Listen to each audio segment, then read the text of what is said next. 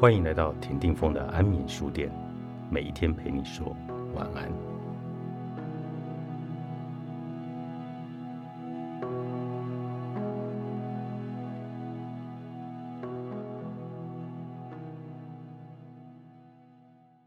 静坐实修指南。静坐的基本结构是保持极止与澄澈。再一次提醒：身、与心三者必须在同一个地方一起安歇。眼睛可以张开或是闭上。无论何时，你若听到某种噪音或其他扰动时，试着轻松与它相处，不要惹它，也不要去思考或分析它。只要保持洞开，于是整个环境都会变成你静坐的一部分。如果你允许自己不带批判的去体会一切事物，所有声音、影像、能量等，都属于静坐的本质，也没有任何劳动了。然后，当这颗心变得非常的宁静、无扰、专注时，那一刻。你已不再需要下任何功夫，现在需要的是一点灵动，它能够当下觉受这个定静之能量。有时你可能发觉，在专注的过程中，那个看到的人或是观察者变成了新的本身，没有其他地方可看了。然后接下来，最好的点子是保持极致与放松。让心完全歇息，不要把超忙之心所带来的压力与习惯性活动搅进去。试着歇息在空阔中，彻底摆脱那些活动。这是开始感受更专注与更统合的最佳方法。另一个你可能采取的方法是，达到专注状态后，便不断的口头提测自己，保持下去。但是你若采用这个方法，就有点做过头了。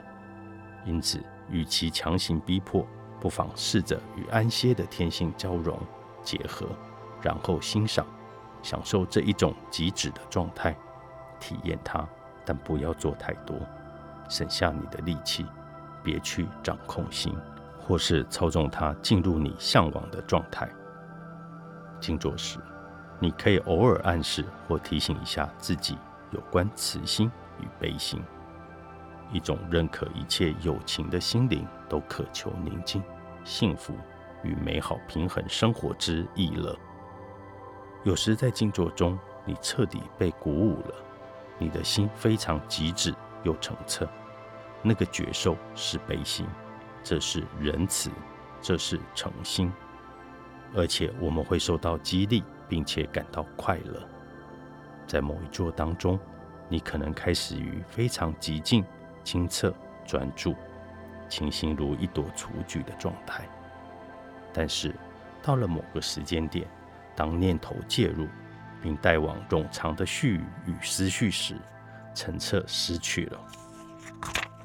那时，你可以暂停静坐，或许变换一下姿势，眨眨眼睛，把头向左。向右摇晃几下，这样会有帮助你清醒过来，有助于重新回到静坐。开始一座静修时，带一点轻柔的努力，并没有错。例如，你可以建议头脑：这次我们别被打乱，好吗？没有必要思考，只需要专注，保持愉快，并受到鼓舞。并且，如果你在群体中静坐，勉励自己去感受来自周遭禅修者的群体能量。若有机会参加这种共修活动，很有帮助。它的力道强大，十分殊胜。当我们忽然能够觉知到群体静坐的能量这类东西，或是感觉我们需要暂停或检查一下自己的意乐时，这是一个察觉以及体验静觉的好机会。我们觉醒了。有时候，我们需要当一下自己的导师，聆听内在师长教导我们如何进行禅坐。这种来自明镜班内在老师的反省，其实非常有用。到了这么精致与亲密的层次，只有我们自己可以看见自己。这是为何我们的自信可以成为一个如此有力的指导教授，能提供我们灵修与静坐建议的来源，不应仅限于师长与书本。随着我们的心更全然的开启，我们可以更深入观察自己，并发掘有关我们修行的真正所需。明了了那个。我们必须耐心地向前推进，不要气馁。这种愉快的情面与精进有助于我们修行。修行的几点重点提示：不论你看见、听见、感觉到或经验到什么，只管保持不带期许的动开。整个禅修环境就是你的心性，用敞开的能量去感受它，让心自由。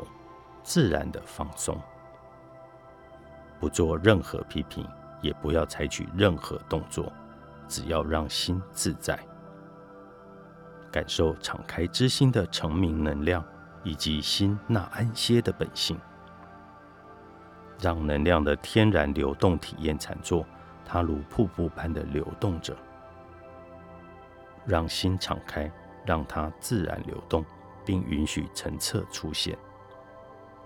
把心向幸福开启，歇心静坐。葛隆仁波切著，商周出版。